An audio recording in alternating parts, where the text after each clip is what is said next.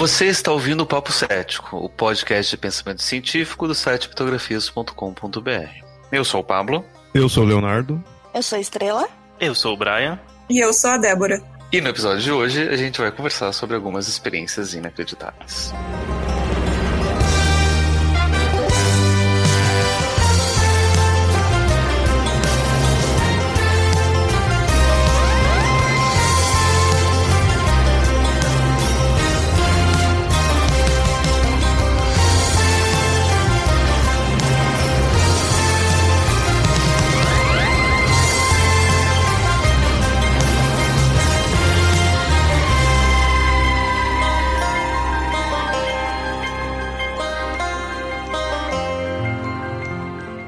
Talvez a nossa maior fonte de conhecimento pessoal seja a nossa própria experiência. Isso seguido das experiências dos outros. Aprendemos muito com outras pessoas.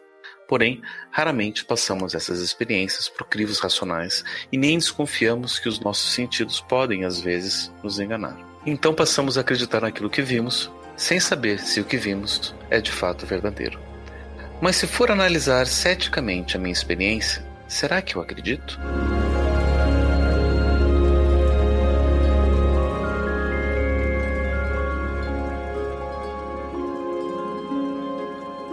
Este é o episódio do Papo Cético para a campanha O Podcast é Delas, e para isso a gente tem aqui como convidada e a primeira convidada do Papo Cético, a Débora, que participa do podcast É Pau e Pedra e do Saque Feminista. Então, muito obrigado por você estar aqui com a gente, Débora. Se quiser falar um pouco dos seus projetos. É, olá.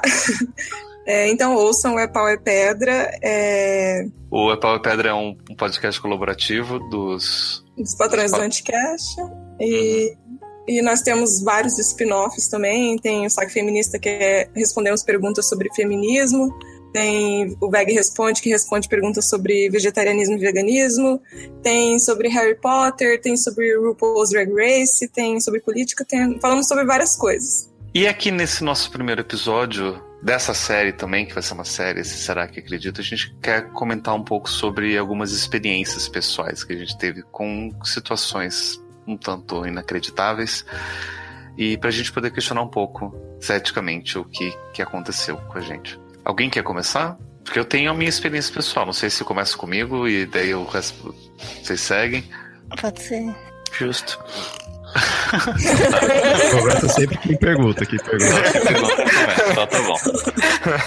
Eu, durante um tempo, eu fui muito religioso, mas eu não vou falar sobre isso exatamente.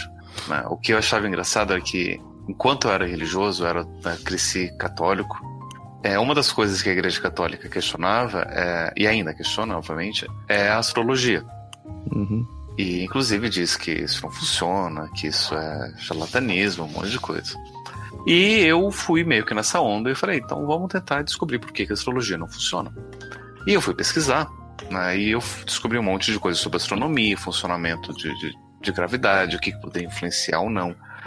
E aí eu entrei para ver que, né, me aprofundando mais, eu vi que boa parte do, do conhecimento de astrologia tem base na mitologia, e eu vi que, poxa, então os signos e os planetas é tudo questão de mitologia. Né? Esse daí foram, inclusive, os começos dos meus estudos de mitologia. Devia ter o que, uns 16 anos de idade, 15, 16. E aí eu comecei a ver quais eram os mecanismos, como é que funcionava o mapa astral e como é que funcionavam as leituras, e o que, que era conjunção, quadratura, não sei o que. E eu fui indo, fui indo, fui indo, estudando, pesquisando, e eu comecei a ver que, por mais que fosse charlatanismo, funcionava. Eu fazia o mapa das pessoas para tentar treinar, né, ver como é que fazia a leitura, e eu, aquele conhecimento que eu estava acumulando sobre os planetas e signos, eu via que dava certo né, tanto de as coisas positivas quanto de coisas negativas. Né, de pessoas que diziam, ah, Paulo, faz aqui uma leitura para mim, eu fazer uma leitura e, né, e apontava alguma coisa, algum potencial dela que ela não tinha aproveitado e daí acabava tendo um efeito positivo para ela. Até, por exemplo, um amigo meu que é, começou a namorar uma guria meio que é, por intercessão minha, né? Ela era prima de uma ex-namorada minha. E aí eles começaram a namorar, e aí eu fiz o mapa de senastria dos dois e eu vi que era um relacionamento que estava fadado ao fracasso. E de ter feito. Eles namoraram durante um bom tempo e foi uma experiência desastrosa para os dois. E isso começou, obviamente, a me assustar, né? Porque eu sabia que não dava certo e estava dando certo. E essa era uma coisa que eu não sabia explicar, então continuei estudando bastante astrologia e fazendo mapa astral durante um bom tempo.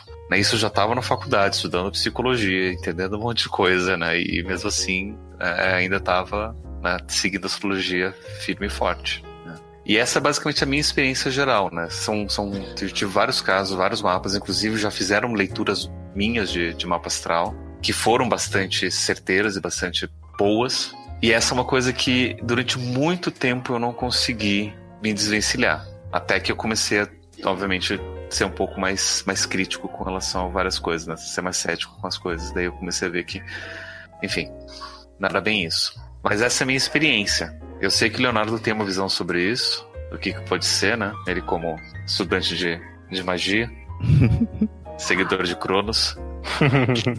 Eu acho que esse tipo de situação é bastante interessante porque a gente costuma falar até que é muito fácil se identificar com o que está acontecendo assim, nosso cérebro uhum. faz tipo todas as conexões possíveis para poder se identificar naquela situação. E não só com astrologia ou qualquer coisa que você pode ver ou uma história que alguém conta. Eu acho bastante interessante isso, tipo, como a gente consegue se pôr naquele lugar ali, tipo, e se outra pessoa provavelmente lê aquele no jornalzinho lá, falando de astrologia, ela também vai conseguir se identificar sobre isso. Inclusive, eu adoro fazer teste na internet que para tentar adivinhar seu signo. E você coloca suas é... Então, eu nunca achei um realmente, tipo, bom, assim, normalmente é poucas perguntas, eu acho, assim, e não, nunca funcionou até agora. Eu queria, tipo, um mais completo e tal, assim, que você fosse mais aprofundado, assim, mas até agora não funciona. O mas legal, muito é legal. O legal é que se, eu, se, se, fosse na época que eu era mais astrólogo do que hoje, eu ia dizer uhum. que esses testes eles são meio parciais, porque muitas vezes se você está respondendo, isso pode estar sendo influenciado pelo seu ascendente, pelo uhum. seu signo lunar. né? Então pode ser que o teste tenha acertado, mas não necessariamente seu signo solar, né? Tem que ver né, esses outros aspectos. É, depois a gente conversa sobre isso, Pablo. Daí quem sabe você faz alguma coisa aí pra mim pra eu ver como é que é e tal. Fazer, fazer, fazer leitura do seu mapa pra. É. Porque eu, a única experiência que eu tive disso, assim, é, tipo, eu nunca fiz mapa astral com alguém, assim, tipo, mais sério, que não seja aí na internet. Eu nem sei a, meu ascendente, nada, essas coisas. Então, é, a questão de astrologia, eu acho que, querendo ou não, futuramente a gente vai fazer um. Tal, é, compensa fazer, né? Um focado, mas daí do Papo Lendário a gente já tem alguns assim. Mas então, só falando assim de forma rápida, astrologia foi uma coisa que eu sempre fui com o pé atrás, né? É, logo no início do meu ceticismo eu já não, não ia muito com a cara assim. É, porque assim, querendo, conforme eu fui pesquisando mais astrologia, eu fui vendo todo o que é histórico dela, o cultural, né, que antigamente se teria um, um, um, valor, eu pessoalmente vejo um valor mais forte no que era de antigamente. Atualmente é aquela coisa de você abrir o jornal e, e ver o que como vai ser seu dia, né? E é esse tipo que eu sempre fui nunca gostei, né? Sempre achei meio ruim, assim, que inútil, né? Assim, acabava sendo enganoso, né? Oi? O horóscopo do dia? Isso, né? é, nisso daí, em parte, porque eu não sei se eu já comentei em algum programa, mas assim, é, desde pequeno eu lembro que eu ouvia a história de que eu tenho minha família de Ribeirão Preto e um tio meu é, trabalhou num jornal e ele colocava a parte ali do horóscopo. E ele mesmo falava que, meu, não vou muito atrás disso, não. Eu pego e fico reciclando o que já saiu, coloco ali qualquer coisa, sabe? Então eu via que ele tava já fazendo qualquer coisa no, no jornal ali. Então já desde sempre para mim, isso daqui é besteira, independente até da astrologia funcional ou não, né, na época. Mas esse de jornal do horóscopo do dia já não, não levava em consideração, né? Então sempre eu fiquei mal quando eu vi a pessoa levar a sério isso daí. Que acaba sendo diferente até certo ponto da pessoa que já estuda mais o, o astrologia em geral, assim, apesar que meu ceticismo vai para todos os lados, né? Então nenhum deles eu levo a sério, eu acabo pondo pro que mais psicológico Tanto que eu preciso, eu quem é a estrela, eu também nunca fiz nenhuma leitura é muito complexa, né? Nunca, nunca fizeram né, uma leitura minha assim muito complexa, muito profissional, digamos assim. Uhum. E não quero um dia fazer. Prometo que dessa primeira vez que eu fizer, eu não vou trollar a pessoa, mas um dia eu quero trollar e falar, não, meu signo é tal, né? E não sei, só pra eu. vamos, vamos, vamos. Deixa, deixa, deixa eu falar o seguinte. Eu, o meu ceticismo me levou a estudar astrologia e me levou a fazer tudo isso e, e ver que funcionava. Porque eu queria de fato, na verdade não foi nem meu ceticismo, o que me levou inicialmente foi o meu cinismo. Porque eu fui direto falando que não funciona, isso não existe, e quebrei a cara, porque funciona e dá certo. Uhum. Ah, e, e, e aí é, foi que eu comecei a estudar cada vez mais. Né? Eu fui pro extremo. Eu não, eu não sei se eu, se eu cheguei algum dia a acreditar em astrologia no mapa astral. Mas, tipo, eu via que funcionava. Então, independente se eu acreditava ou não, tava lá.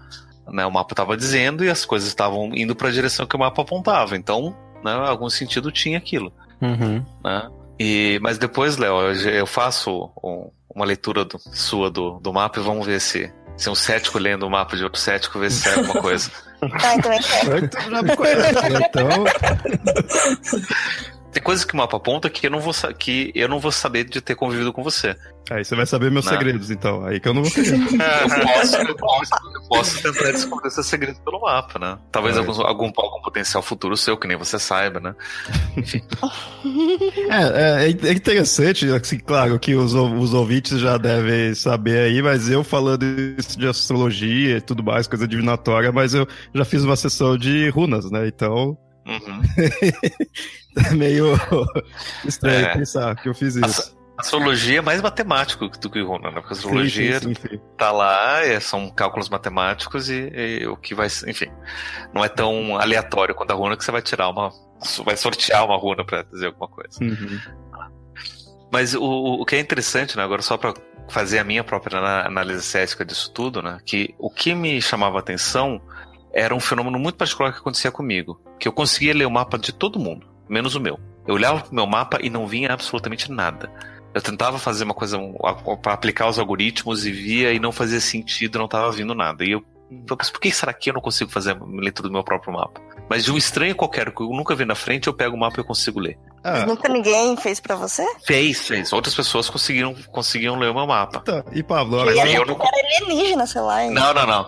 O meu mapa é um mapa normal, só que eu, eu pessoalmente nunca conseguia ler o meu próprio mapa. É, agora, Pablo, te fazer uma pergunta. Você, sendo psicólogo, você consegue consultar as pessoas, né? Uhum. Aliás, analisar. Você consegue se analisar?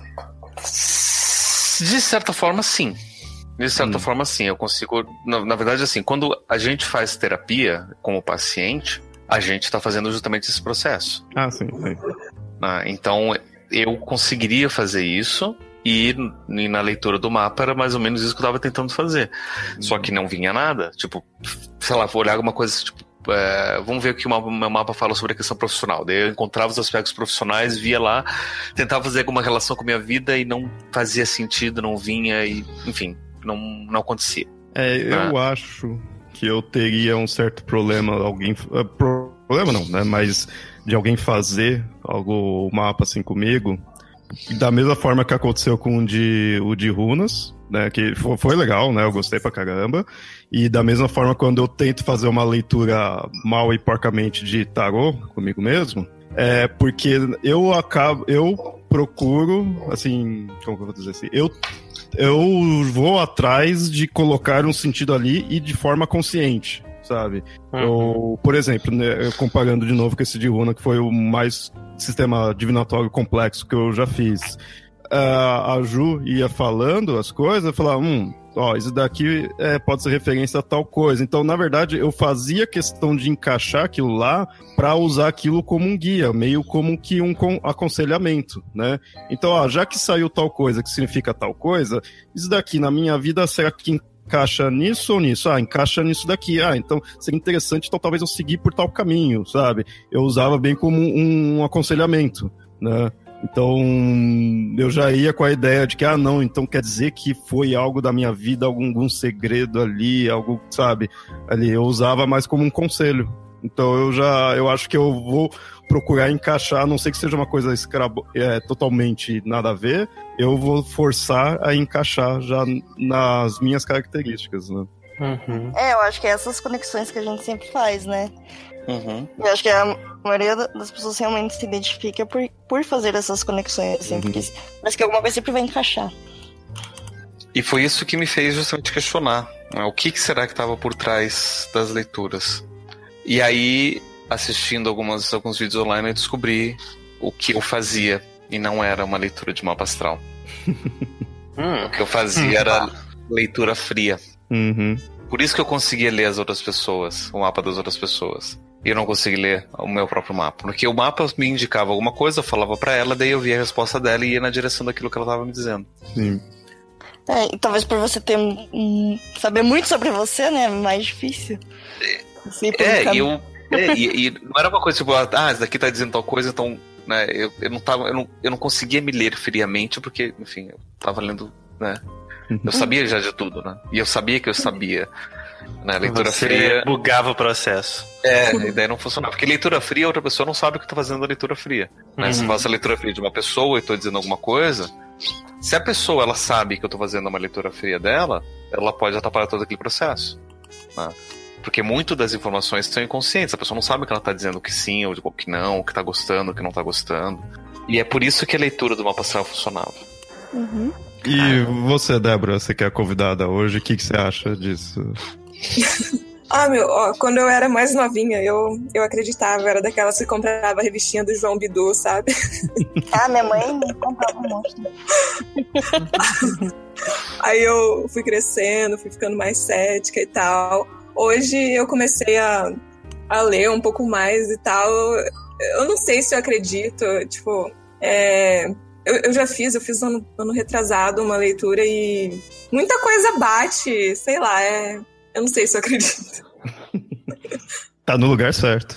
É. Quando eu era mais jovem, eu questionava minha mãe sobre se eu era adotada ou não, porque eu lia, tipo, coisas do meu signo e, e eu achava que não combinava comigo. e então, provavelmente não tinha nascido naquele dia que eles disseram e eu ficava enchendo o saco, falando assim, mas eu acho que eu sou adotada. Nossa, é, meio traumatizante. Uma coisa que eu questiono muito é que eu sou de Sagitário. E Sagitário normalmente é uma pessoa super comunicadora e tal, super extrovertida, e eu sou completamente introvertida. Não necessariamente. É, é, tem os outros campos, mas sei lá, eu nunca ninguém conseguiu me explicar por que, que eu sou tão introvertida, não sei. De novo, daí tem que ver seu ascendente, seu signo lunar, é. tem que ver qual a casa o seu sol tá localizado. É, o que eu lembro de cabeça é Sol em Sagitário, Ascendente em Leão e Lua em Ares. Depois a gente faz uma sessão de, de leitura cética de mapa astral. E... Cara, esse episódio vai ter que sair. Mas, Estrela, você tinha a sua experiência com cartomante? Sim. Faz, faz seis anos, eu acho. Uma amiga minha, ela tinha acabado de terminar um relacionamento e tal, de não sei quantos anos. Daí ela é, uma amiga dela falou assim: ah, vamos lá ler umas cartas e tal, pra ver como é que vai ser seu futuro, que você tá bem arrasado e tal. Daí ela me chamou pra ir junto. Daí eu fui, foi na casa da, da mulher, ela primeiro leu pra, pra minha amiga. Inclusive, tipo, como já faz bastante tempo, e as perguntas eram muito sobre o futuro, então até algumas coisas eu posso dizer se aconteceu com ela ou não, né? Inclusive que acho que era que ela ia voltar com o ex-namorado e eles iam viajar juntos. Enfim, na, nada disso aconteceu. Mas enfim, eu lembro que para mim, eu tinha acabado de voltar de um intercâmbio. E eu acho que é interessante você falar isso da leitura fria, porque quando você tá na cartomante, você faz as perguntas, normalmente sobre coisas que você quer saber. E eu, eu tinha muita, ai, será que eu vou estudar fora de novo? E ela, não, vai sim, com certeza vai. Isso, tipo, estou indo pra Alemanha daqui uma semana, então, olha só, tá se concretizando, talvez. Mas uma coisa que ela falou era que eu ia, eu ia casar com o meu próximo namorado, isso não aconteceu, então, descarto. Amém. Ah, eu não consigo me lembrar de muitos detalhes, eu, mas essas previsões, assim, muito certeiras, eu realmente guardei na minha memória para ver se um dia ia acontecer. E como eram coisas, assim, que eu estava, né, perguntando ali, tinha acabado de, de voltar, intercâmbio, então eu estava bastante empolgada em voltar a estudar fora. Então, tipo, eu acho que realmente as perguntas que você faz, eles te dão muito. É, a pessoa sabe, assim, tipo, o que, que você quer saber sobre isso. Porque ninguém fica parado quieto e não fala nada e só, ah, vai aí, fala aí. Né? Você acaba conversando ali, contando sua história e tal. É, o, o, o interessante é que você estava empolgada por ter voltado do, do intercâmbio, né? É. E aí você perguntou e ela falou que você iria voltar, né? É. Será que se você tivesse meio cabisbaixo, assim, tipo, putz, será que eu vou ter que viajar de novo, né? Assim, é. perguntar dessa forma, ela iria confirmar? Pois é, talvez ela faça assim, não, não, você vai por outro caminho, você vai conseguir coisas por aqui, né? É então. difícil. e como foi sua experiência com runas, Leonardo? Ah, da, das runas foi, foi, foi, foi tranquilo, porque eu... Eu falei, eu já foi recente, né? Então já meu ceticismo já tava no talo ali. Então foi bem para conhecer a, a, leitura, a, como é, né? A leitura. Runa eu nunca tinha visto, né? E, uhum. Mas foi, assim, muita coisa, assim, ele acertou, a Ju acertou é só que para os ouvintes, caso não saibam, foi a, a Ju Ponzi, né? Uhum. Ela faz leituras né, de runa. E acertou, acho que nada muito antigo, nada assim se encaixava a coisas muito antigas da minha vida, ou talvez eu não tenha jogado coisas muito antigas, né? Acertou coisas meio. É, e nada muito à frente também. Foi o momento em si que eu tava vivendo, né? Um pouquinho antes, ali logo em si, e um pouquinho depois. Um pouquinho depois, na verdade, foi uma coisa assim que, ah, interessante, posso, né, fazer tal coisa, foi uma boa dica, né?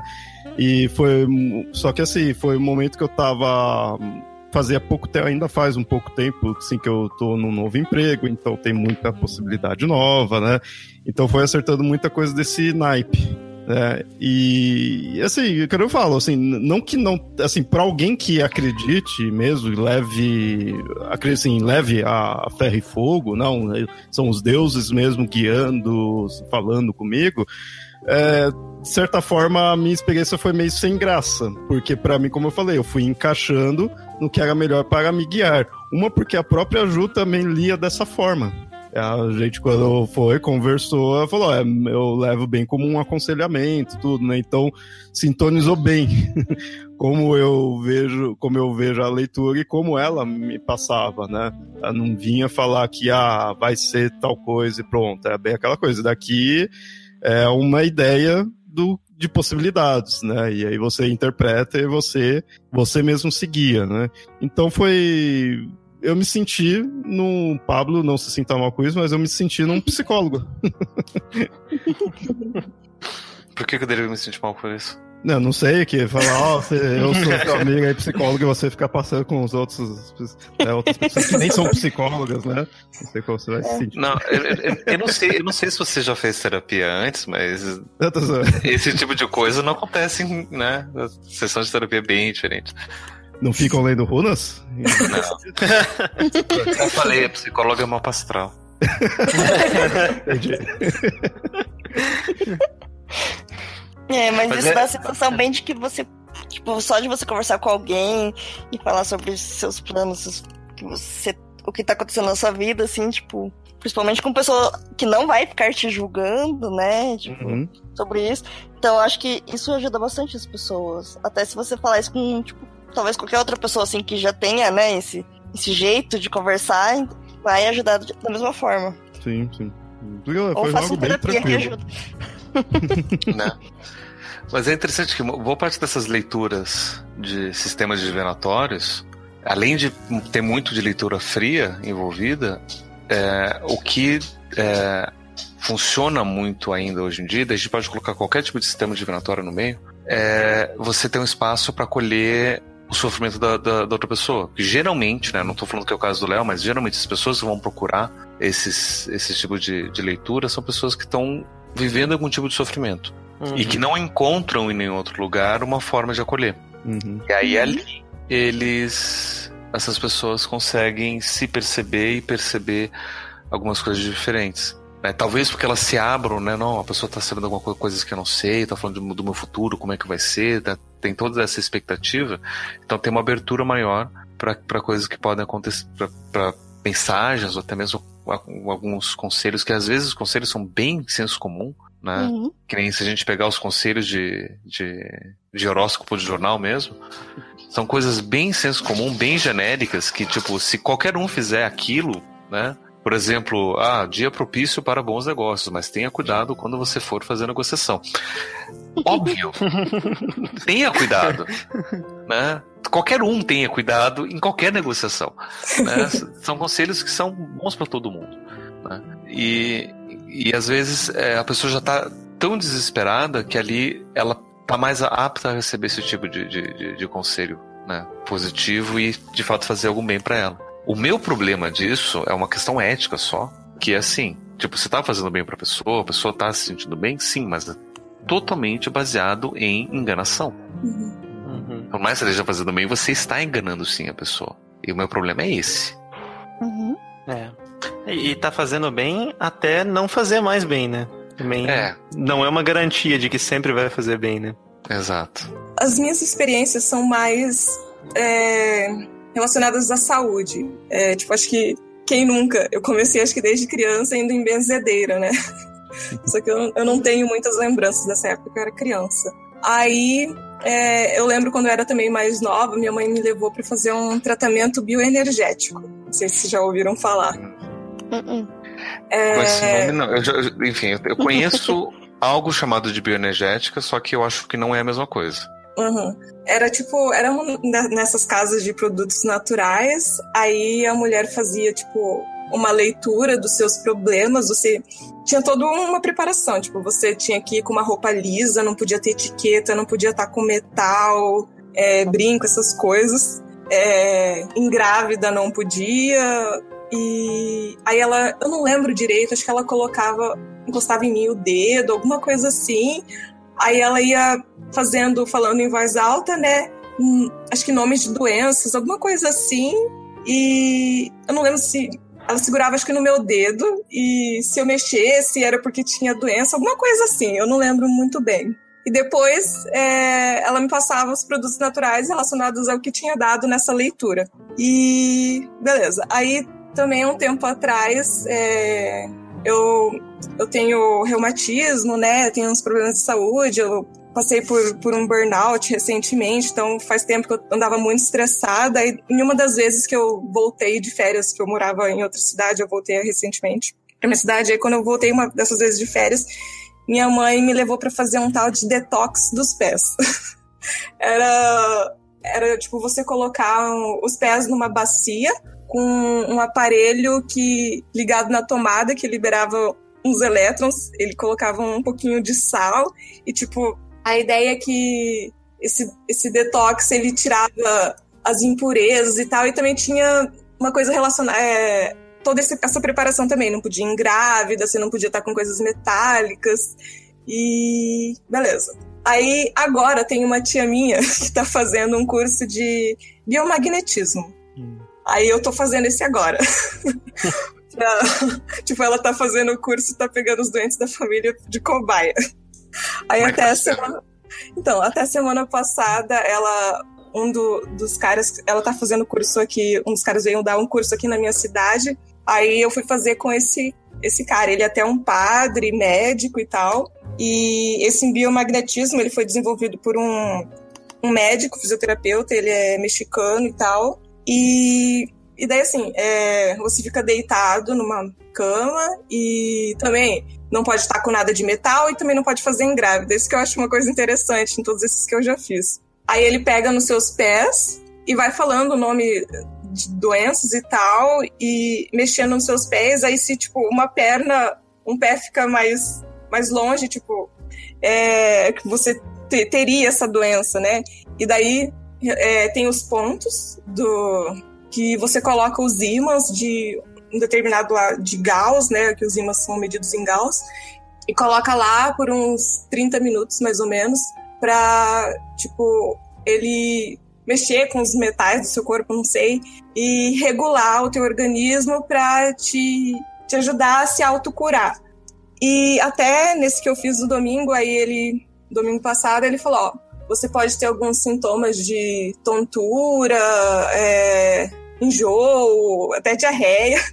E tipo, eu realmente, quando eu saí de lá, eu comecei a sentir tontura.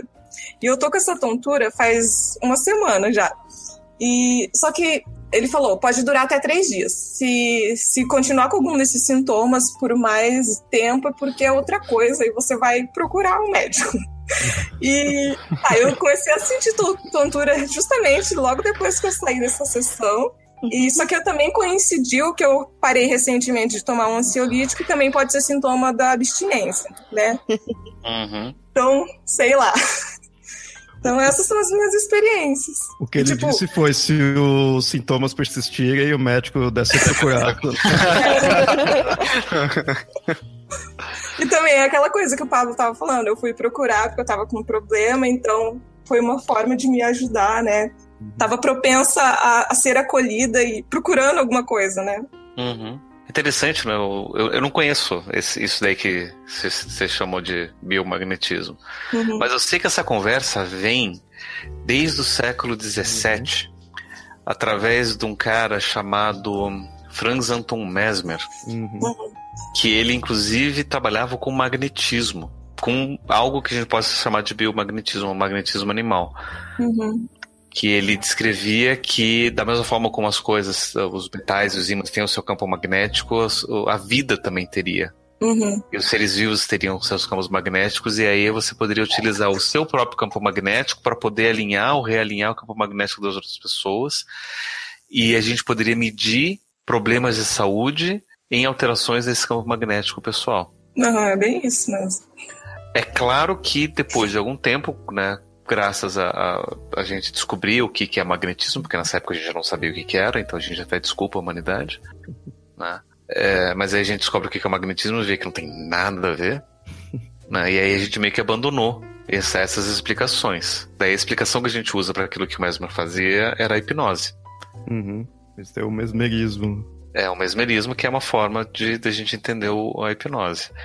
Ah, e de fato, a hipnose é uma técnica que a gente sabe que funciona. O nosso cérebro ele tem um determinado funcionamento que a gente consegue criar transes e fazer essas coisas acontecerem. É, um dia a gente ainda vai fazer um episódio sobre hipnose para explicar como é que funciona ou não. É, aí pode vir com essa. Pode ter essa ideia assim, ó. Esse daí percebi o magnetismo já é algo antigo, então já tá bem apurado. Uhum. Ou poderia falar, ah, não, não, você tem que ir pra algo mais recente aí, mais moderno e ir para um algo quântico. Né? Bioquântico. É. que tem um monte, outro dia eu tava vendo umas coisas assim. Qual que era o nome que eu tinha visto? Acho que é escala de Access. Hum. Que é, é isso? do que médio que Eu não sei, mas é alguma coisa que quando eu vi eu pensava que era daquele programa de é, do, do para mim vai ver isso da Microsoft? Sim do banco de dados. Banco de dados. Não não é escala é colunas. Colunas Axis? Daí a pessoa tá, tá, confundindo Excel com Access. Enfim, tem um nome assim que é bem sugestivo de, de, de, Microsoft Office. Que lida com essa coisa quântica também. Eu falei, ah, não, não pode ser que as pessoas estão vendo nessa. Microsoft indo até pro lado quântico. é, é, seria o Office para computadores quânticos? Olha, não sei. Olha aí. Fica a dúvida. Poxa, realmente esse cara da Barras de Access era de TI, né? Eu tô vendo aqui o link que o, que o Pablo mandou. Primeira coisa que eu vi, a primeira frase que eu vi era como se dessemos um delete nos arquivos pesados. Caraca. o bagulho é até patenteado já, hein? Marca registrada, né? Marca registrada. Aí você já vê os objetivos do, da pessoa. Ah, sempre, né? É como se dessemos um delete nos arquivos pesados. Ele tá tentando deixar mais espaço na sua memória. é, depois dá uma desfragmentada ali no disco, fica show. É igual um seu celular que fala assim: é, você tem arquivos inúteis, que tal tirá-los né? sua memória? que tal apagar essas fotos nada a ver aqui? Pra apagar as mensagens de bom dia da sua tia. Ele mapeia aqui os pontos na cabeça da pessoa. Tem um ponto aqui que é relacionado a dinheiro. Tem que Nossa. ter Quero. Ó, e, e olha só como o pessoal da, da, da pseudociência, ela é, é- é- não tem originalidade nenhuma. Porque esse tipo de mapeamento é o mesmo tipo de mapeamento que se fazia também no, no século XIX com o, o- a frenologia. Hum, diferentes pra- pontos na cabeça. ver o formato. É, formato- só que lá é o formato do crânio que você conseguia ler tudo, todas essas questões. Agora são por pontos quânticos, sei lá. Ou- No, no, no, no- não é que é De falta de de criatividade, é uma evolução. É uma. Olha, ó, ó, aqui pro, se- só para o ouvinte, ó, tem esperanças e sonhos, forma e estrutura, cura, tem que ter cura. E tem uma parte que é zona de implantes. Essa dá medo. Zona de implantes? É. Tem zona de poder e zona de implantes. Podia enfiar uma broca nesse do dinheiro, né? Quem sabe assim. Ficava... Tô massageando essa parte aí. É. Tá ajudando milhares de pessoas em caso de ansiedade, depressão, emagrecimento, dores, limitações físicas, toque, autismo. Autismo, nossa senhora. Ou seja, essas pessoas que estão sendo ajudadas tiram proveito de todas essas que estão sofrendo, né? Hum. É, então. Na pior das hipóteses, você sentirá que recebeu a melhor massagem da sua vida. Ah, então. é, então é agora. Tipo assim, se não deu certo, pelo menos recebeu uma massagenzinha. Esse daí tá confiando. Hum, Mas é de um, de um renomado cientista. PHD. Sim. Então. É, pesquisa o nome do cara e só aparece sobre Né? esse negócio. PHD doutor. Não basta ter um doutorado, é um. PHD. Mas ah, essas, essas experiências de, de saúde, elas são bem complicadas. Porque Mas eu- são, é, é o que maior tem potencial de dar merda. Uhum. Porque é o que o pessoal mais precisa, né? E é o que eu mais entendo da pessoa ir, né? Porque eh, eu acho que a questão de saúde vem em primeiro lugar é mais até do que financeiro, qualquer conjugal, qualquer coisa do tipo. Saúde é, é algo mais desesperador. Prioridade zero, né? É, e só quem tá ali que sabe como de fato é, né? Só quem tá passando determinada coisa vai saber como de fato é. Então é totalmente entendível a pessoa ir atrás de algo e por isso que aí esses outros também se aproveitam disso, né? Deixa eu fazer um paralelo histórico interessante. Que é o seguinte, outro dia eu estava fazendo uma pequeno levantamento, pesquisa, para ver quais eram os tipos de milagre que a igreja estava reconhecendo nos seus santos hoje em dia. E, Hum. basicamente, a grande maioria, quase que unânime, dos milagres tem a ver com curas milagrosas. Cada vez mais. né? É, antigamente nem era tanto assim. Você tinha milagre de bilocação, por exemplo, Santo Antônio é um que, que era tido como estando em dois lugares ao mesmo tempo, enquanto vivo. Você tem outros milagres né, é, relacionados a questões físicas também. É, a Virgem de Guadalupe, por exemplo, você tem milagres de aparição, milagres de. né, enfim, você tem uma série de outros milagres diferentes que não necessariamente tem a ver com saúde. Hoje em dia, a grande maioria dos milagres tem a ver com saúde. Porque a igreja, obviamente, tem ficado um pouco até mais cética com relação a, a isso. Vocês Uhum. podem colocar, porque elas, a igreja questiona mesmo, né? será que pode ser explicado de alguma outra forma? E eles vão atrás de explicações. Se existe qualquer outro tipo de explicação, aí eles aceitam né, a, a outra explicação. né? Então, por exemplo, essas santas que têm chorado e essas aparições em, em torradeira, né? É, a igreja já descarta de, na hora porque você tem outras explicações físicas que não conta disso. Mas cura não, porque a ciência, obviamente, não tem explicação para tudo que acontece no corpo. Uhum. né? Então, se a ciência não explica e teve algum tipo de oração envolvida, daí a igreja aceita como milagre. Uhum. Mas é geralmente ligado a questões de saúde. E talvez por isso você tenha ainda a prevalência desse tipo de, de prática ainda em áreas da saúde. Sim. Desde as benzedeiras tradicionais até esses biomagnetismos ultrapassados e essas barras de axis. Mas agora uma dúvida pra Débora. Você vai continuar indo nesse médico? Eu não sei se está. Biomagnata? É, isso, isso, isso. É um bom nome. Ou assim, você acha que valeu a pena, que compensa tá voltando? O que que você. Então, na real, é, ele só tava aqui dando esse curso que daí minha tia me chamou lá pra fazer. Ah. Então, ela que tava fazendo, ela que começou a fazer em mim. Aí, tipo, vou lá na casa da minha avó e a minha tia tá lá, ela quer fazer? Vamos lá, né? não, Que não, custa, né? é, não, não é remédio, não tá me fazendo mal. Você põe Não. como uma coisa a mais, você não põe É. como aquela necessidade, não, preciso disso, que só isso vai salvar, né? Você tá pondo Aham, como. Não, é, Uhum. É interessante. vai que. Né? Não, mas eu, eu, eu acho essa, essa atitude uma atitude até saudável. Sim. Mas você não vai negar. Você vai, vamos ver qual é, né? Daí, dependendo da experiência, a gente pode ver o que que pode ser ou não. Uhum. É, Só que daí é aquela até coisa, tipo, eu tô, eu tô tratando com várias outras coisas, então pode ser tudo, tudo tá ajudando. nu- nu- Nunca vou saber se foi realmente, se ajudou realmente ou não, né? Uhum. Mas quem acredita vai dizer que foi graças a isso. É. Né? Interessante que eu tive uma experiência com algo semelhante, eu não sei o que, que é. Mas, enfim, a família do lado da minha mãe é muito religiosa. E um dia eu tava junto com, com a minha família e apareceu uma prima da minha mãe, que eu não conhecia, que ela se viam há muitos anos. E aí conversa vai, conversa vem. Parece que essa prima fazia algum tipo de imposição de mãos também, pra fazer algum tipo de realinhamento de alguma coisa, sei lá o que que era. E aí ela, ela queria fazer com a gente, comigo e com minha mãe. E a experiência era assim, ela, a gente ficava deitado e ela colocava, impunha as mãos em cima de mim. Eu tinha que ficar de olhos fechados e minha mãe ficava deitada numa outra cama, também de olhos fechados. E aí a conversa era toda com a minha mãe. E ela estava impondo as mãos em mim. E a minha mãe tinha que descrever o que, que ela estava vendo. E a minha mãe estava vendo cores. E eu, beleza, vamos ver as cores.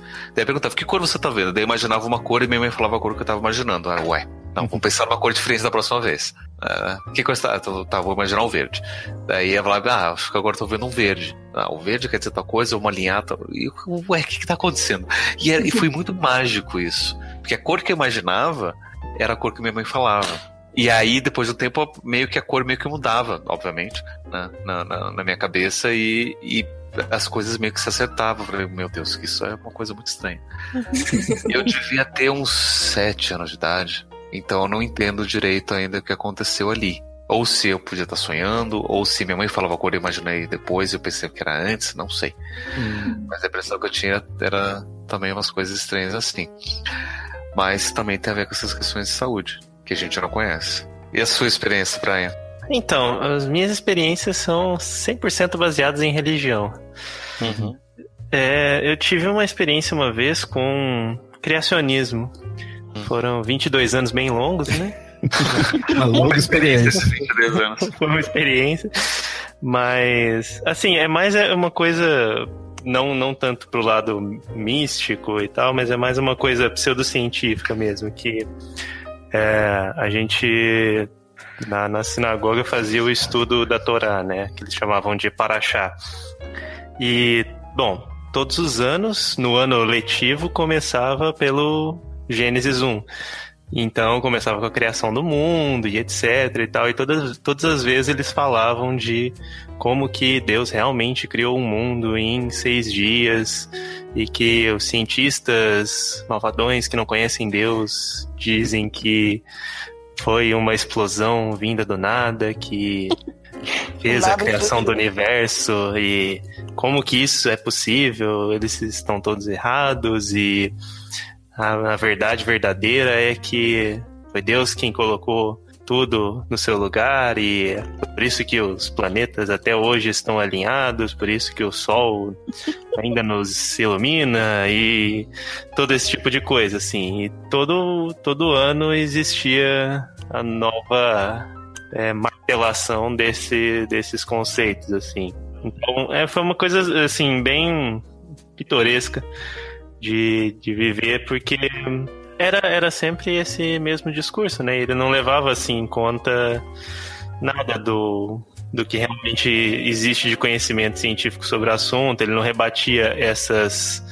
É, esse conhecimento científico que a gente tem hoje, né, de uma forma assim lógica, racional, é, ele partia realmente pro lado de que, ó, é, contradiz o que está aqui na Bíblia, o que está na Bíblia está certo, sabe? Eu já ouvi em assim outras outras versões, eu já fui em, em sinagogas diferentes ouvi esse mesmo tipo de coisa, mas já tiveram diferentes versões que algumas falavam assim, não, na verdade, é, isso é verdade, assim, que realmente existe um Big Bang, mas quem colocou aquela aquela fagulha inicial foi Deus, sabe? E aí, daí por diante, é, o universo fez é, o resto, digamos assim, né? Tudo, tudo, tudo aconteceu dali por diante. E os seis dias, na verdade, são dias. É, não são dias literais, são dias estendidos ali, enfim. Então pode ter sido o tempo que o universo demorou para se desenvolver até chegar na nossa época, pode se encaixar nisso. Tem, tem várias explicações, né? Cada uma Uh, depende de qual nível de literalidade você quer aceitar do, do, da história da criação da Bíblia, né? Mas essa, essas foram mesmo as experiências que eu tive, assim, no, no sentido desse de criacionismo. Tem outras coisas, mas é, é um assunto diferente, assim, mas. Mas queria assim, que vocês. você... É, Diga, diga. Não, vocês, você, principalmente, você acreditava nessas coisas que eles falavam, assim, ou como é que era? Você, ou você desconfiava? Então, era uma coisa esquisita, assim, porque eu, por um lado, acreditava, mas por outro eu ficava sempre desconfiado, porque eu ficava pensando assim, puxa, mas como que é possível que tanta gente que estuda o dia inteiro sobre isso tá falando groselha inacreditável e totalmente distante da realidade, sabe? Eu, e eu não sabia, né, como que eram os argumentos deles, eu não, não não me sentia assim é, preparado para julgar se eles estavam certos ou não. E principalmente, né, no, nos últimos anos lá no, da minha religiosidade, né, depois que eu comecei a, a crescer um pouco mais, assim, é, isso ficou cada vez mais estranho, assim, para mim. Mas você está é... falando do, dos religiosos ou dos cientistas que falam groselha? Dos cientistas. é, como é que era possível deles falarem groselha assim e estarem completamente errados? Hum, sim. Mas eles não tinham Deus no coração. Essa era a peça final, né? Eu até vi uma vez é, um documentário de. Documentário não, né? Uma. Sei lá, uma entrevista, assim, uma fita cassete de um cara que dizia que era cientista e que ele falava que os é, os fatos, assim, a, a, física do universo, tudo comprovava é, a Bíblia, sabe? Comprovava o criacionismo, comprovava, falava que o, o carbono 14, na verdade, ele estava com a escala errada e que se você interpretasse o dado de um jeito um pouco diferente, ele conseguia encaixar ali certinho. Se você não partisse de um pressuposto de que existiam milhões de anos, ele batia ali direitinho com 6 mil e etc. É, porque até porque o carbono 14 não chega a milhões de anos. Só consegue datar alguns milhares de anos. Pois é, pois é. Não é usado pra ver a idade do universo, não. Argumento furado desse cara. Sim, sim, total. e para quem quiser ouvir mais dessa, dessa jornada, tem episódio do Papo Lendário. Uhum. Que mostra o Brian nesse momento de transição. Sim, sim, isso que eu ia falar. Quando você veio até nós, você tava. A gente via nessas. Seus questionamentos. Angústia. Sim, minha angústia. Angústia é uma palavra muito precisa. Como lidar com tudo isso? Será que é verdade? Será que. Exatamente. Papo Lendário 92, inclusive. então, Débora, deixa eu aproveitar e agradecer a sua participação, você contar a sua experiência. Espero que você não tenha passado tanta vergonha quanto você tinha medo de, de passar. Não, foi, foi legal. Foi legal conversar sobre isso. É, e para as outras pessoas que estavam com vergonha, né, de, de participar aqui com a gente, se você está ouvindo, não tenha vergonha da próxima vez. é, vem dar uma bate na nossa porta, a gente Somos legais. abre aqui, a gente conversa. Uhum. A gente não morde muito.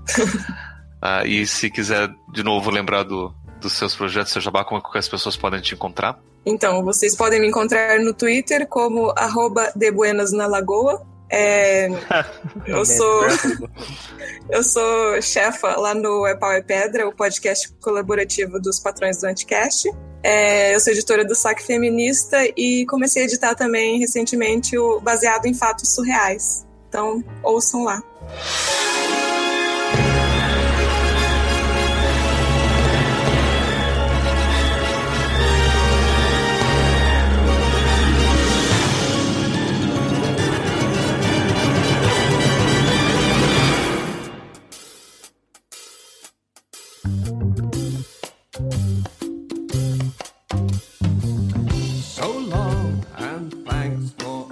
Diante das evidências, devemos sempre nos questionar. Por mais que uma leitura divinatória de uma astral, runas ou tarô possam apontar para algo verdadeiro, devemos nos lembrar que até mesmo o relógio quebrado acerta duas vezes ao dia. Mesmo que a nossa experiência tenha sido positiva, será que ela funcionará sem evidências para tal para as outras pessoas? Questionar a experiência não quer dizer negar o que vivemos, apenas que devemos nos manter críticos sobre como compreendemos a nossa experiência, pois assim poderemos tirar o melhor proveito delas. E caso você tenha alguma experiência que gostaria de compartilhar para ser analisada criticamente, envie no nosso e-mail contato@mitografias.com.br.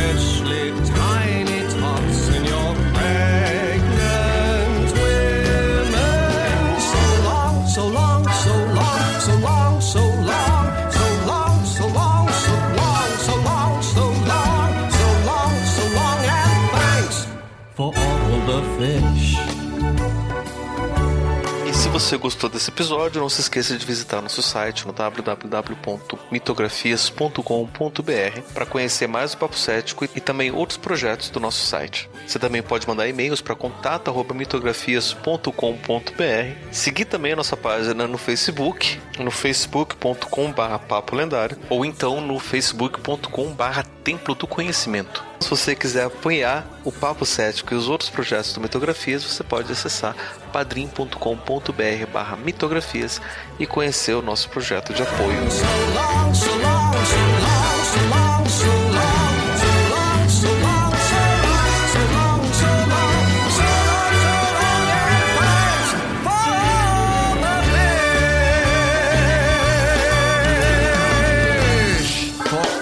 fish.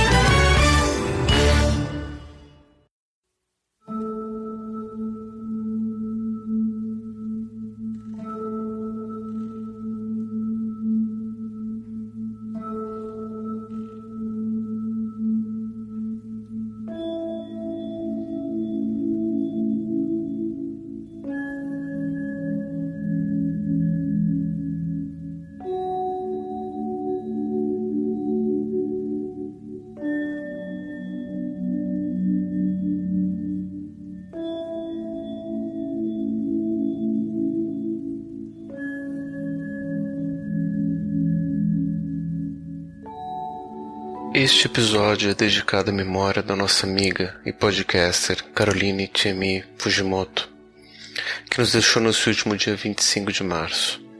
Suas participações, infelizmente, foram poucas em quantidade, mas muito significativas em qualidade, e ela nos fará muita falta. Neste mês, comemoramos a campanha O Podcast é Delas, mas no Papo Cético, este episódio é especial para você, amiga Carol e para sempre. O podcast é seu.